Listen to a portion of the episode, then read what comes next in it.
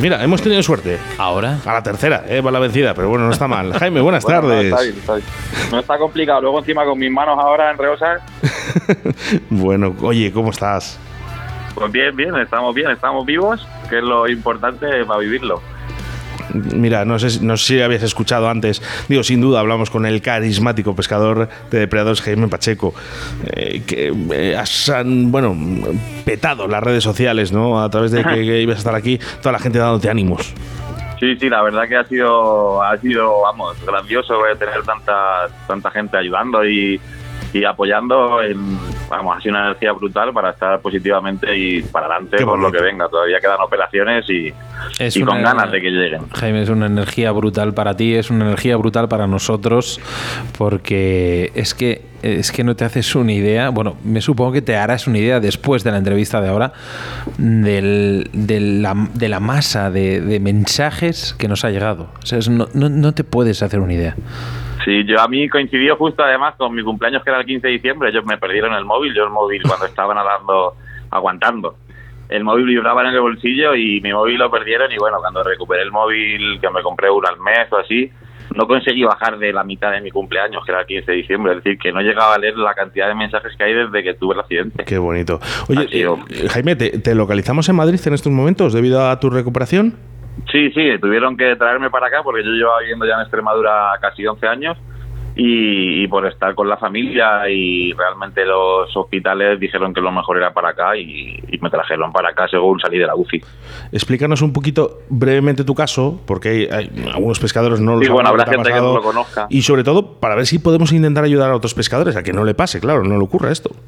Claro, a ver, pues bueno, es un, es un error que todos cometemos, o mucha gente comete, que al final pues hay, hay el día que pasa, la confianza al final hay un momento que te llega y, y al final pues tienes el del DIF o el, el llamado accidente.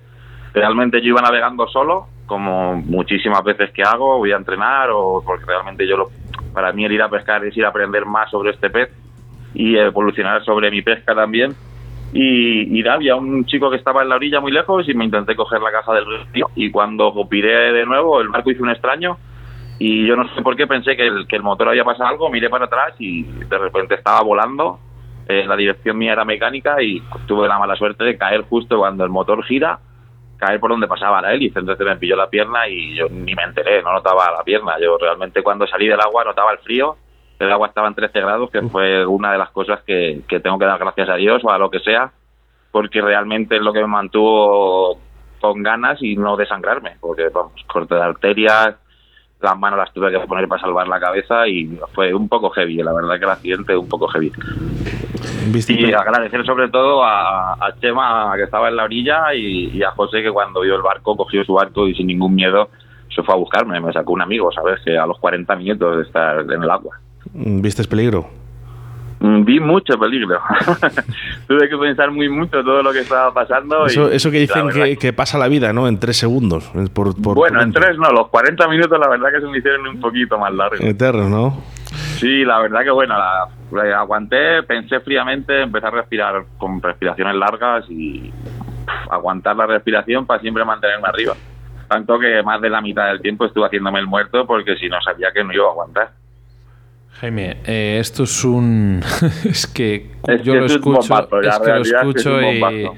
y es que al final es un, es un acto de valentía y tú bien has dicho, conseguiste aguantar esos 40 minutos de una manera que, pues bueno, pues al final te ayudaron a, a que esos 40 minutos seguramente que fuese, fuesen más.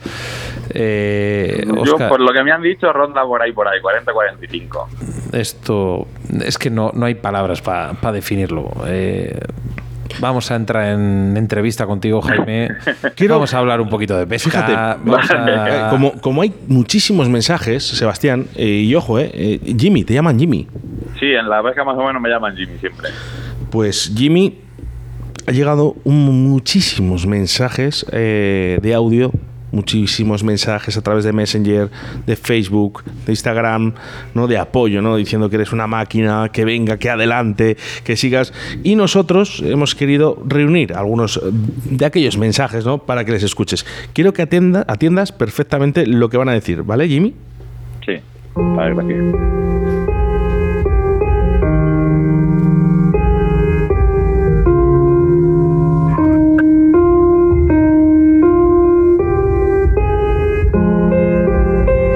Buenas a todos. Eh, desde aquí, desde Montijo, Badajoz, mandarle un, abrazo enorme al amigo Jimmy, que es un pedazo de, de crack y un pedazo de luchador. Y bueno, un día se cruzaron nuestros caminos y estoy seguro que fue por, un, por una buena causa.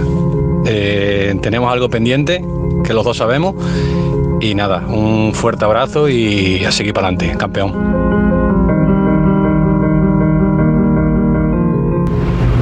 Hola Jimmy, soy Iván Martínez y te mando este mensajito de parte mía y de Iván Junior para que sigas con esa fuerza como hasta ahora y que te recuperes muy pronto y te veamos rápido por las orillas pescando, haciendo lo que te gusta. Un abrazo. Buenas tardes, Jimmy. Desde La Baguala te mandamos un fuerte abrazo. Hoy día de San Miguel. ¿Qué pasa, Jaime? ¿Qué tal, hombre? ¿Qué tal? Mira, es que me han dicho que te mande un mensaje de apoyo y recuperación. Digo, pero ¿qué apoyo ni qué recuperación? Ni qué hostia. Si ese, si, si, ese no le falta nada de eso. Si ese se recupera solo. Si, si este, este es más duro que, que, un rinoceronte. Así que qué mensaje de apoyo ni qué hostias. Nada, eh, ya sabes Jaime que, que te admiramos con esa fuerza que has tenido y sigues teniendo en este proceso tan largo de recuperación y, nada, y sigue así, sigue así como sigue siendo, eh, con esa fuerza mental y ya está. Cuando quieras, ya sabes que aquí tienes a un amigo y, y que estamos contigo. Un abrazo, tío. Hasta pronto. El hijo de Mari Carmen. ¿Qué pasa? ¿Qué tal, Jimmy?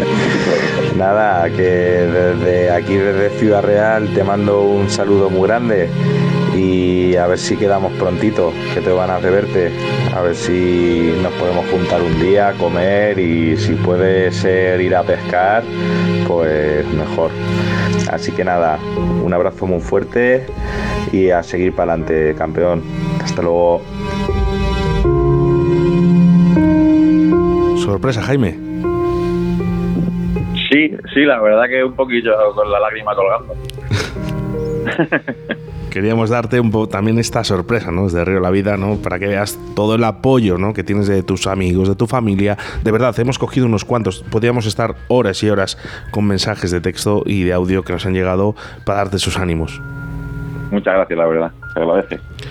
Es una maravilla. Es que es al final cuando desgraciadamente pasan estas cosas, ve uno sus amistades, la gente que le sigue, la gente que le quiere. Y, hay algo que no falla. Y nosotros, Río de la Vida, hemos recibido muchísimas llamadas y mensajes y Jimmy, pues oye, pues, es que nosotros, hasta yo personalmente se me está cayendo la lágrima. es complicado, la verdad que yo sé que para cualquiera para todos los amigos, toda la gente que tiene el apoyo, cuando salió la primera noticia tuvo que ser criminal porque, vamos, yo cuando desperté en la UCI me lo contaron a los cinco días, yo no me lo creía, vamos, quería saber dónde era, qué canal era, para llamar y cagarme en, todo, porque realmente sabía que había mucha gente que le habían hecho daño, vamos, simplemente cuando estaba en el agua yo pensaba en toda la gente y en toda la gente con las que necesitaba pescar, porque como un loco llevo trabajando como un loco por la pesca y para la pesca unos cuantos añitos y la verdad es que pensaba en eso, en, los ratos que no he pasado con la gente pescando y disfrutando de lo que realmente nos gusta. Bueno, pues tienes a mucha gente esperando para poder pescar con ella, así que vamos, vamos a intentar darle un vuelco a la entrevista, que nos hemos quedado un poco tristones, ¿no? Y, Jimmy, se está intentando además recuperar y sabemos perfectamente que dentro de un poquito, porque además, eh, hablando contigo, Jimmy, eh, y perdona la confianza de llamarte así, pero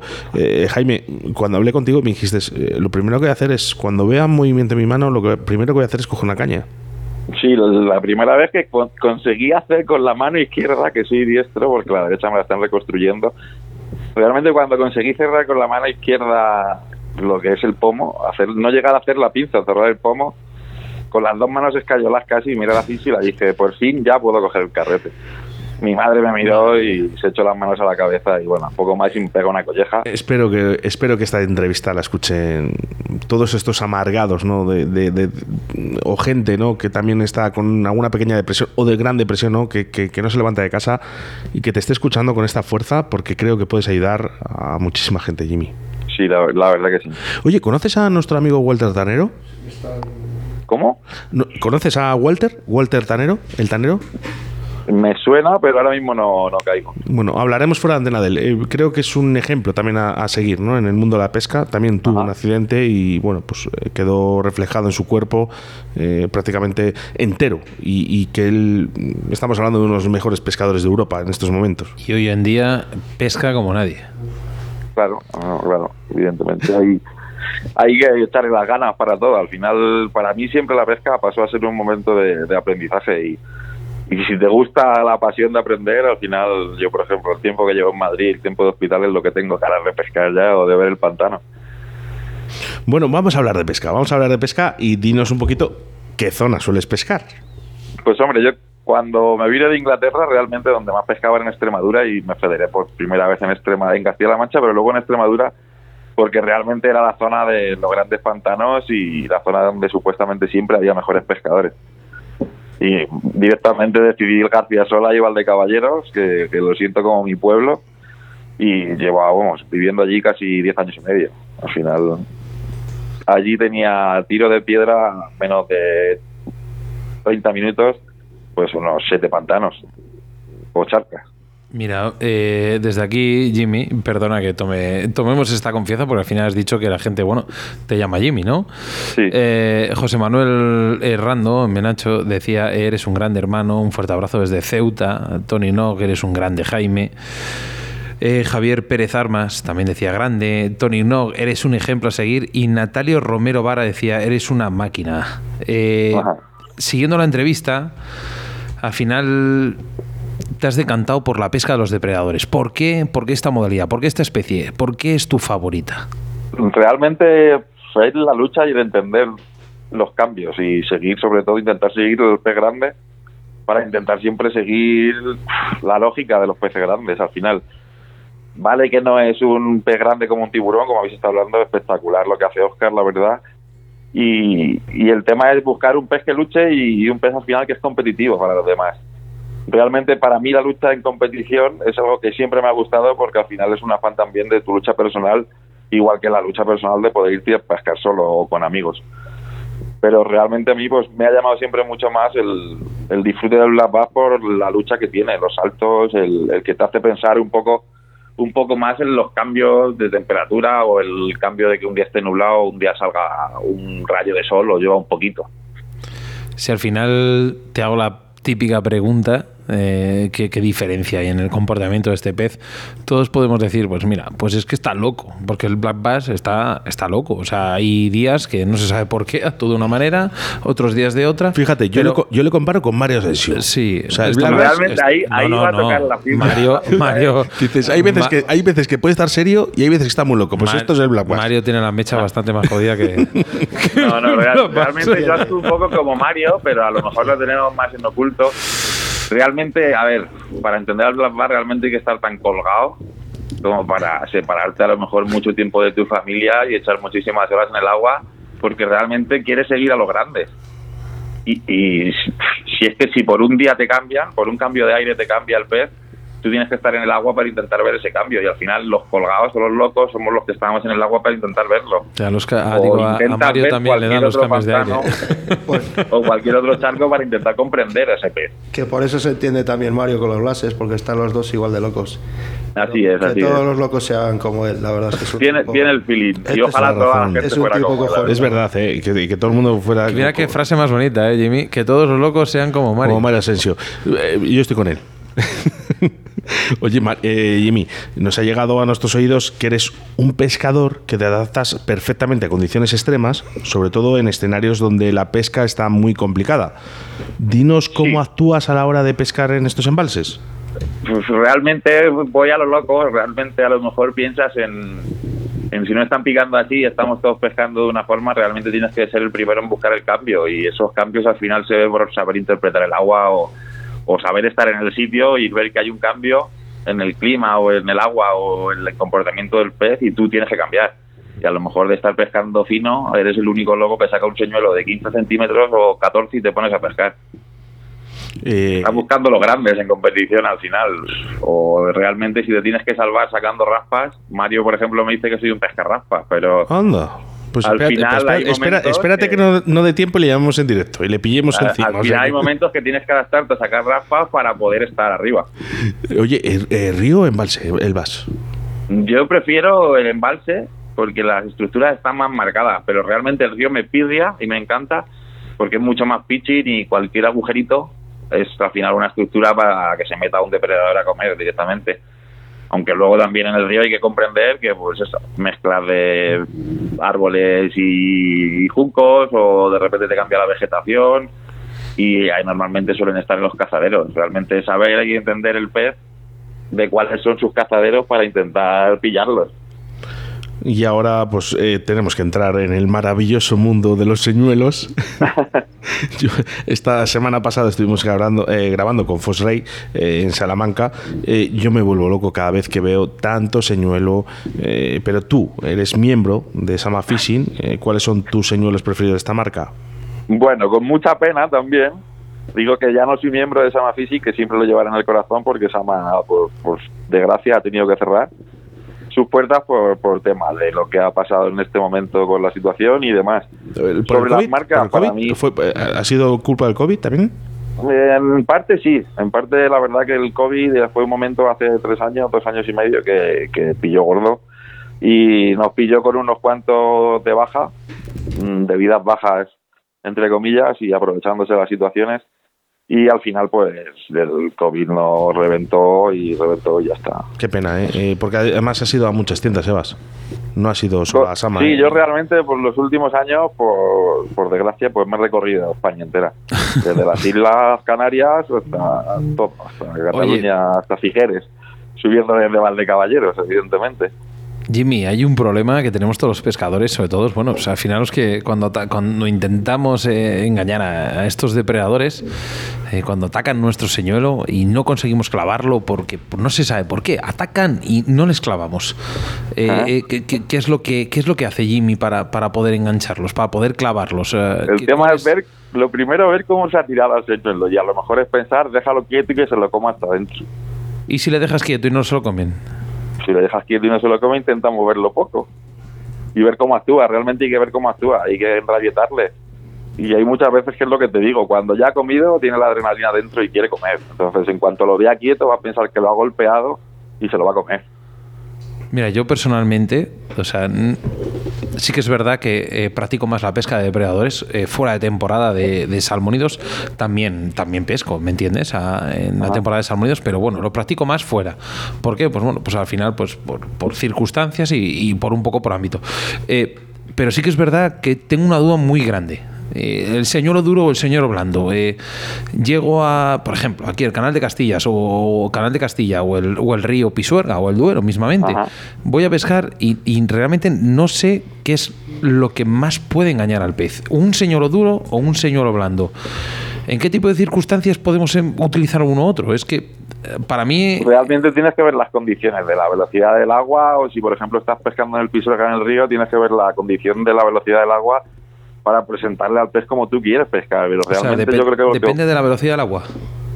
La velocidad del agua tiene que ver mucho, porque si tú vas con un señuelo suspending y de repente se lo paras delante a un lucio, por ejemplo, en el pisuerga, y, y la corriente se lo lleva un poco, a lo mejor el lucio lo ve extraño, o incluso el pescar a contracorriente o a favor de corriente. Cuando vivía en Inglaterra, por ejemplo, a las fluviati les encantaba el, el a favor de corriente, el que el señuelo se quedara muerto. ¿Sabes? Y pescabas a, co- a favor de corriente, que el señuelo piensa que se mueve mucho más y que hace una vibración, y las fluvis no les gustaba allí, no, vamos, no cogían ni una, cogían solo los lucios así. ¿Te gusta pescar las flulis? Eh, sí, la verdad que es un pez que me gusta mucho. Me gusta pescar donde voy y como he viajado tanto, Tú como yo. es que no he parado. Dices, no parado. si salgo y voy a pescar, me gusta pescar. No, no me gusta ir ahí tampoco. Hombre, eh, Yo, vamos, yo creo que mira, ahora mismo el coche, el coche que claro, evidentemente por ahora no puedo conducir, en mi coche hay una caña. Aunque no pueda, pero hay una caña. Y siempre que salía a trabajar, pues salía con todos los equipos de las marcas que tenía que enseñar a los clientes y como, como no siempre llevaba una caña preparada para poder pescar donde fuera. Y al final, pues te vas a lo que más te gusta y al estilo de pesca que más te gusta pescar a ti. ¿Cuánto tiempo llevas sin pescar? Eh? Pues ahora mismo más que nunca en, en 15 años y pues son casi 10 meses. El día 2, el día 2 hacen 10 meses. Yo, Fíjate. yo creo que eh, Raúl Rodrigo la ha grabado, ¿eh? ¿Te ha grabado? Sí, sí. ¿Verdad? Sí, grabamos uno ¿Dónde, con dónde Canal te grabó, con- eh, Jimmy? Con los siluros en Caspe. Sirus en Caspi. Oye, Y Jaime, luego también en Orellana, pescando en Orellana con mi barco sin pegatina. ¿Hace cuánto? Pues con el barco sin pegatinas hace más de cuatro años. Fíjate, sé que me va a decir Sebas que sí, entonces eh, me, atrevo ¿no? a decirlo en la antena. Eh, cuando estés, cuando, cuando tú te encuentres bien y, digas, "Mm, tengo ganas de pescar, puedo hacerlo, vamos eh, Río de la Vida con nuestras cámaras y hacemos un documental. Vale, perfecto. Yo, vamos, estoy preparando ya una férula que me han hecho de una mano para dormir. Cuando pase la siguiente operación, he dicho que espero que en verano poder pescar al vertical, aunque sea un ratito. Sobre todo para esa superación, ¿no? También de, de estas personas que, que lo he dicho al principio, ¿no? Que tengan algún, bueno, pues eh, que estén deprimidos, que no se quieran levantar de la cama, ¿no? Y que vean ¿ah? la, la energía que tiene ahora mismo Jaime Pacheco, ¿no? Para, para seguir adelante y que además a través de un deporte como es la pesca, que yo creo que, que creo que nos cura a todos. Sí, la verdad que sí. He llegado a irme con 40 de fiebre y venir nuevo. Bueno, hemos hablado de señuelos, pero es que hay algo muy importante, como son los colores. ¿Crees que existe una relación de colores dependiendo de las profundidades de los escenarios que estamos pescando? Mm, en principio sí. Hace ya unos años ya empecé a leer unos cuantos libros americanos y ahí va, que se me cae el móvil. Y en principio sí tiene que ver un poco los colores, pero tampoco mucho porque realmente ven como opacidades. Realmente ellos ven como ven otro pez con la silueta y al final es que el color, sobre todo si te vas a profundidades y a los a cambio de los colores de agua. Realmente lo hacen más llamativo para que el propio pez también lo vea y lo intuya mejor. Es un debate, Pero ¿eh? es un debate, ¿eh? esto, ¿eh? Quiere decir que sí, yo creo que sí. Hay gente, por ejemplo, que le gusta pescar en invierno por debajo de 10 metros. Yo es que me encanta pescar por debajo profundo, pero me gusta sacar los peces despacio porque al final también con la con unos estilos de pe- estilos de pesca de pescar muy hondo realmente hay mucha gente que, que la falta de conocimiento al final hace que el pez sufra también evidentemente No y sé una si vez la natatoria es muy difícil de recuperar en un pez a no ser que pues que más o menos haya estado controlado tanto Sebastián como Jesús Martín, que tenemos aquí al lado. No sé si, si os acordáis, ¿eh? De una entrevista con Joana Arnal. ¿eh? Con, con esos libros de, de- de las técnicas más modernas para la pesca. bla, bla, bla. No sé si le llegamos a preguntar esta pregunta. Lo de la vejiga natatoria de los peces. Sí, no, no, lo de los colores. Ah, sí, sí, yo creo que sí. Yo- Que bueno, habría que estudiarlo, ¿eh? porque eh, eh, no sé, si, eh, ¿estudias también o has leído estos libros de Joan Arnal? sí sí he leído sí he leído los, libros- los libros de Jan Este sabe también, ¿eh?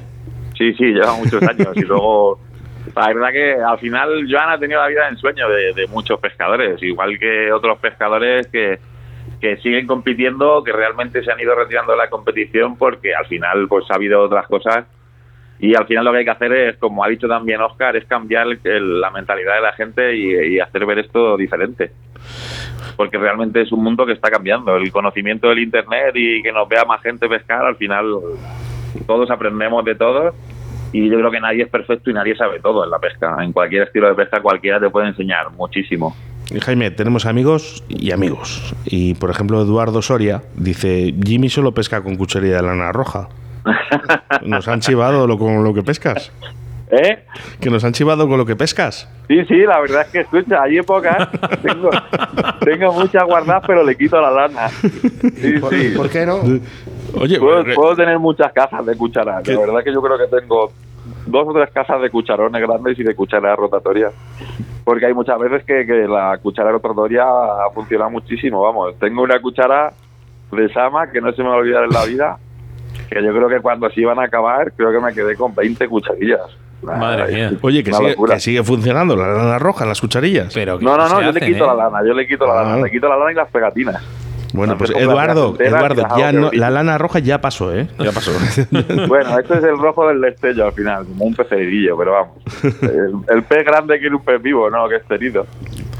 Eh, al final, en los últimos tiempos, las competiciones de Black Bass están siendo más que criticadas, tú lo sabes, Jimmy, y, Sí. y sobre todo ¿por qué? ¿Por qué? Por la manipulación de los peces. Eh, aparte de pedir desde Río de la Vida tu opinión, eh, ¿crees que hay alguna forma de, cuidar un poquito más los peces o que al final, eh, yo qué sé, atemperar un poco estas tempestades? Hombre, ahora el telepesaje se está llevando también, pero realmente en España es complicado. O sea, el, el telepesaje está bien, porque al final, bueno, mandas un mensaje, lo estás haciendo en directo y demás, pero realmente no se ve la emoción al final de cómo son los americanos, de que este deporte pueda llegar a mover más, de que la gente pueda ver los peces que saca la gente, o de los peces que saca la gente que está más tiempo en el agua, o de los lobos que están más tiempo en el agua, o los que pueden estar más tiempo en el agua porque realmente es muy difícil hacer los cupos que han hecho, por ejemplo, de 12 kilos en la Soner o de 11 kilos y pico. Evidentemente, las organizaciones creo que se tienen que poner mucho las pilas para que los peces estén a buen recaudo y, sobre todo, si los pescadores tenemos que proteger las especies que pesquemos. Si no lo protegemos, malo. Evidentemente, creo que también las organizaciones a lo mejor tendrían que empezar a ver las fechas, pensar un poco en las fresas, pensar un poco que en las épocas de en las épocas de calor, pues intentar no hacer competiciones. Yo he hecho competiciones en- con calor y he ido con tres botellas de agua congelada para que mis peces no sufrieran. Mm, también está en cada pescador mantener a sus peces vivos y, y mantenerlos cuidados. Evidentemente, si tienes un fallo en, en el barco de que se te joroba el vivero, no puedes entrar, estar metiendo agua o demás, qué mínimo que lleves un oxigenador en el barco. Claro. Es que luego allí también está cada uno. Principalmente una competición, la competición se premia también el que cuida a sus peces y no les califican porque un pez se le ha muerto por mal cuidado o porque él realmente cuando lo ha metido al vivero lo ha metido mal o porque el pez se ha dado un golpe en el vivero o porque ha dado un infarto por el cambio de temperatura. Es que pueden pasar mil cosas. Yo ha habido competiciones de antes de irme a Inglaterra, te estoy hablando hace 12 años, de estar con José Antonio Belmonte y yo tener que estar cuidando el pez una hora porque si no el pez se iba con el con un oxigenador puesto en la boca del pez a intentar reanimarle o dándole un masaje. Claro. Es, es- realmente es complicado el tema. Es buena. Hay, hay mucho que hablar de esto, pero evidentemente el telepesaje sería lo propio.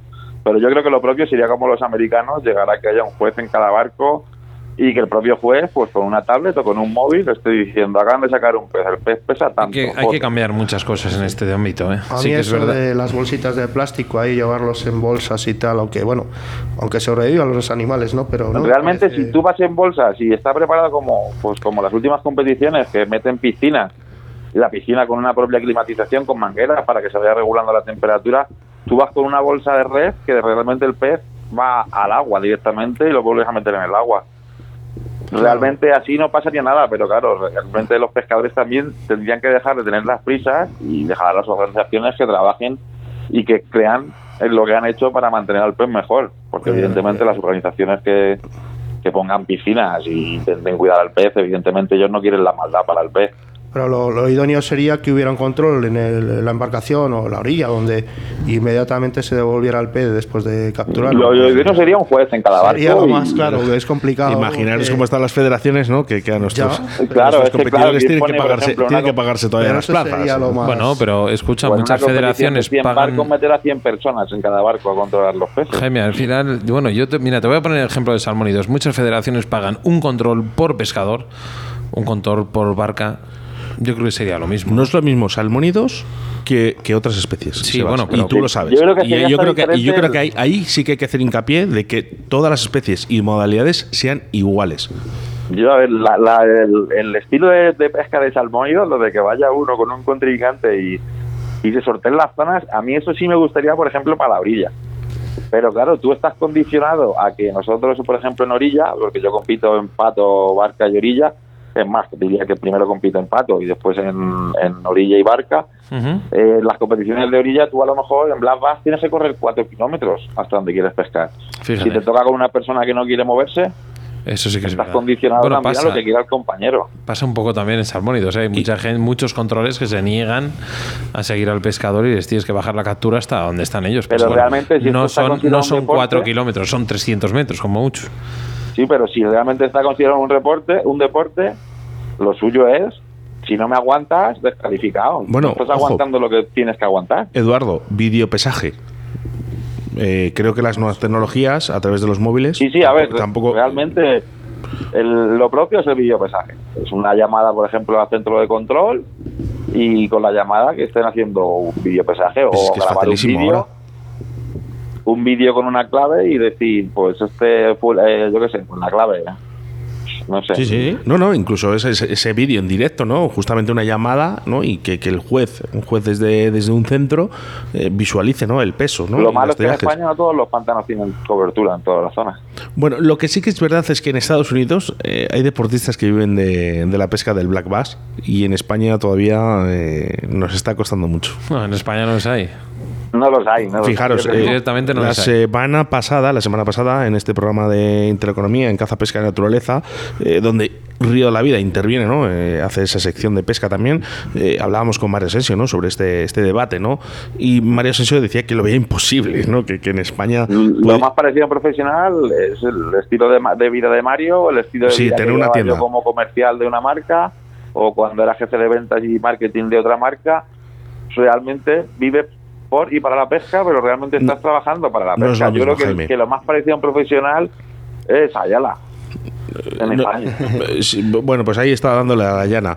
Eh, a las 7 de la mañana, La un llana, profesional. el martillo y a la pica. Bueno, esto es una máquina, Ayala. Claro, pero pues, bueno, pues al final es que te salga todo más fácil el poder ir tu fin de semana a pescar. Eh, Ya, pero te quiero decir, a mí me gustaría, ¿no? Que en España, ¿no? Eh, seamos un poquito como en Estados Unidos. Una persona, un pescador que se levanta a las 7 de la mañana, desayune, se vaya a su río, eh, su embalse, entrene eh, diferentes marcas, diferentes señuelos, empieza a probar.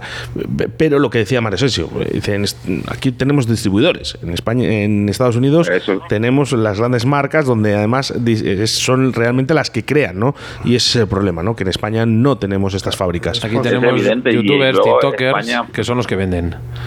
Y te, te puedo hablar un poco del mercado, porque evidentemente con Sama he trabajado con marcas americanas y he trabajado con marcas europeas. Pero es que el- si es que si hablamos de la economía de lo que puede gastar, por ejemplo, España, comparado con Francia o una Alemania o un Rusia, o bueno, Rusia hablando en, clave ahora no es momento mucho, pero hablando, por ejemplo, Rumanía. Rumanía tiene un gasto que es que triplican ventas en cualquier estilo de pesca a España. Al final, Entonces, realmente pensamos que somos, realmente somos, bueno, las marcas vienen a España a hacer muchas fotos de las empresas europeas, pero realmente España es un mercado todavía muy chiquitito. Tenemos un mercado muy grande, pero evidentemente no fomentan lo que deberían de fomentar más en España, que a lo mejor es publicitar más a gente en España para que al final era más aliciente también. Sí que es verdad. Y al final, mira, es, es un aliciente y al final es caro, ¿eh? Las embarcaciones. Yo para mí y para muchos pescadores las embarcaciones son, al final es un plus en toda la pesca. ¿Crees que este elevado precio de las embarcaciones eh, capa un poco a los pescadores a la hora de realizar su, su afición? Sí, no, yo realmente, a mí, me- yo desde, a ver, mi barco fuera mi sueño y, realmente tenía que tener barco porque tenía que tenerlo desde hace ya años y era depender mucho de los demás. Y realmente no quería depender de nadie a la hora de pescar yo a gusto o con quien se quisiera venir conmigo en ese momento. Pero al final es un gasto que, que, que realmente hay que tener y hay que poder gastar porque al final pues es todo, ya no es solo seguros, eh, navegación en España es una locura porque si lo tienes en el Guadiana, si vas al Tajo, imagínate tener del Guadalquivir, del Guadiana, del Tajo, realmente es un dineral y luego con el tema del mejillón cebra es muy complicado el, el control de todo. Pero yo qué quieres que te diga, hay muchas veces que se pesca más de orilla que con barco. Y hay veces que no saco el barco y me voy de orilla. estoy contigo, Jaime. O Mm, porque a lo mejor quiero ver. Creo que son do- dos técnicas completamente diferentes, completamente diferentes, pescar desde orillas de barco, pero no quiere decirse que va a sacar más peces. Siempre el pescador siempre piensa que los peces están en la otra orilla. y esto, esto es, esto es igual. Una cosa que pensamos todos. ¿Están en otra orilla o nos están engañando? ¿eh? No, eso realmente ahí cuando pensamos que nos están engañando, a lo mejor es yo mismo me estoy engañando yo solo.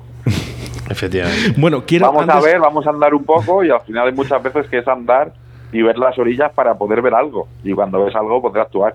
Antes de acabar, eh, algunos mensajes que nos llegan a través de Facebook. Sebastián, ¿puedes leerles?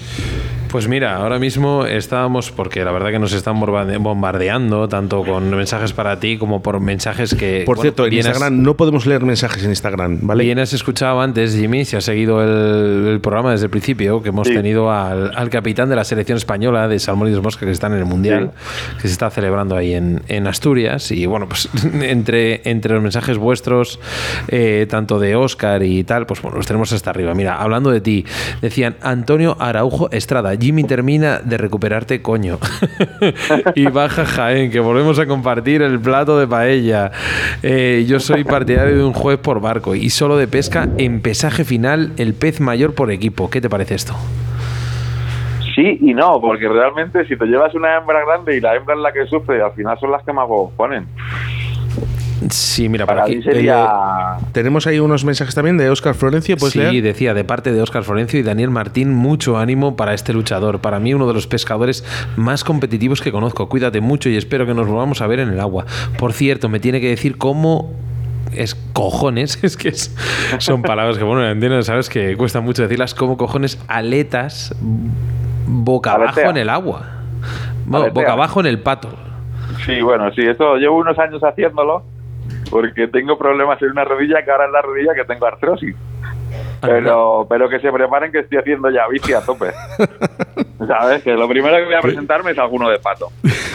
Madre mía, cuando vuel- vuelves con mucha fuerza, Jaime. Sí, sí, sí, tengo ganas, tengo Sí, ganas. qué Una de las grande. cosas que dije en la UCI fue que quería volver a Bueno, ser campeón el que, ponga, el que ponga caras, eh, ¿hay alguno que pone caras de estas de, de enfadado aquí en el Facebook? Oye, que, es- que si no le gusta lo que hablamos, que se vaya, ¿eh? que, que aquí estamos hablando de superación de, de Y de Jaime. pesca, que es lo que nos gusta. Mira, Juan Pedro Sierra García, un saludo Jaime desde Salamanca. Te debo una comida y un abrazo. Eh, bueno, me supongo que este será amigo tuyo, ¿no? Sí, sí, también. Mucha gente también que conozco de las tiendas y al final gente que haces amistades y, Ramón y es lo bueno que tiene este mundo. Sí, Ramón Rodríguez Gregorio, como no, nos estaba, siempre está con nosotros, nuestro patrocinador Ricardo Vergaz Lozoya. Y Natalia Romero Vera decía, eres un máquina, un abrazo. Tony Nog, eres un ejemplar a seguir. Javier Pérez Adams, grande. Tony Nog, eres un grande. Al final... eh, Juan Pedro Sierra, Estaba un aquí saludo. Jaime, desde Salamanca. Te debo una comida. Un abrazo. Sí, sí, se agradece todo, la verdad. Bueno, pues eh, vamos a ir terminando, pero sí que es verdad que nos gusta indagar un poquito ¿no? en vuestras vidas y que nos contéis, bueno, pues un poco esa historia, ¿no? Esa, esa memoria que tenéis ahí en la retina ¿eh? y que nos cuentes esa anécdota que va a quedar grabada para ti y para siempre. Hostia, es que yo ahora tengo muchas, ¿eh? Uh, perdón por lo de la palabra. bueno, Oh. te dejamos, pero venga, de- de- dos. Yo es que ahora tengo muchas, pero la mejor de todas, que es que no se me va a olvidar en la vida, que se la, se la agradecería a mi nuevo padre también, fue la de súbete al barco. Y le dije, pero, pero ¿cómo voy a subir si tengo los brazos súper cortados? ¿Sabes? Que fue con José Luis Laughlin y va, bueno, es un poco así, pero es- me- lo recuerdo como gracioso porque realmente llevaba los dos brazos casi colgando. Madre mía. Y era como, ¿cómo voy a subir? Pero bueno, hay unas cuantas más, hay una divertida también, que estaba entrenando un campeonato de Extremadura, era febrero, que porque el campeonato era, creo que era marzo, y estoy cruzando el pantano tumbado y había una manga de un club, de un club de 20 personas o así, de repente escucho un chico en la orilla, ya, socorro, socorro, cabrones, ayudarme, y de esto que me acerco a verle y el chaval, bueno, se había pinchado el pato, y, el chaval temblando, el pobre, no sabía qué hacer, estaba a una orilla, que el pantano justo estaba lleno también, que bien Gloria tenía que estar lleno. Y cuando le llego al chaval le digo, siéntate en el pato que yo te llevo a la orilla. Y el chaval me decía, pero ¿cómo voy a sentar si el pato está pinchado? Y le decía, los patos normalmente están diseñados para que aunque se te pinche y te quedes sin aire, aguante un peso para que tú, aunque sea, te puedas ir apoyando en el sitio y salir del agua. No se llegan a hundir. Pues le senté y me tumbé boca abajo y fui tirando de él y bueno, el chaval me lo agradece cada vez que me ve, me dice El Salvador. ¿Sabes? Supongo que supongo que esa historia tiene algo que ver para que también yo me salvara en el García Suelo. Qué bonito. Sí, sí, ha habido, ha habido muchas, realmente hay muchas historias y muchas anécdotas. La típica de tener que enganchar un señor en un árbol y ser un color especial de, de una marca en concreto y decir, tengo que cogerlo, subirte al árbol, clavarte dos potelas, bajar y, decirte los otros, pero ¿qué haces, Jaime, que estamos en marzo? Y tú decir, me da igual que es con lo que voy a pescar. Y ponerte a pescar y los demás no pescar y tú con ese señuelo estás sacando peces. Yo te voy a decir una cosa, Jaime, ¿eh? Que no quede como una anécdota o para el recuerdo, ¿no? Eh, ese accidente que has tenido. Yo creo que con la fuerza que tienes es una de las cosas que va a pasar por tu vida y va a quedar ahí, ¿no? Eh, vas a seguir tu vida adelante con la fuerza, las personas y con la mente, con la mentalidad que tienes y la positividad, eh, vas a ser una persona que creo que vas a poder pescar perfectamente como cualquiera de nosotros y eso esperamos. Tenemos algo que hemos prometido en la radio, que cuando estés recuperado va el río de la vida a grabarte. Nos vemos, nos vemos, eso está hecha. Pues nada, al final, Jaime, esto, como digo yo, la vida es un ciclo, ¿vale? Entramos por un lado, salimos por otro, pero al final nos acabamos encontrando. Y Río de la Vida y Jaime Pacheco sacarán, se acabarán volviendo a encontrar seguramente. Mira, vamos a hacer una cosa. A través de Facebook ya quedan muy poquitas personas porque nos hemos excedido de tiempo, pero yo quiero aquí corazones para Jaime, ¿vale? Y mensajes de apoyo, ¿vale? Eso es lo que quiero ahora mismo, ¿no? Eh, ahora toda la gente que está aquí conectada aquí en Facebook, en Río de la Vida, quiero corazoncitos y mensajes para Jaime, ¿vale? Para que luego, cuando acabe la entrevista, que los lea. ¿eh? Esos mensajes de ánimo ¿eh? y que dentro de muy poquito para que esté con nosotros pescando. Jaime. Muchísimas gracias, chicos. Un placer, la verdad, haber podido compartir con vosotros la tarde y, y gracias a todos los oyentes también por, por estar ahí escuchando. Eres muy grande. Gracias a vosotros. El gracias gran placer es nuestro. Un abrazo muy fuerte. Un fuerte abrazo también para vosotros. Un saludo. Río de la Vida, tu programa de pesca en Radio 4G.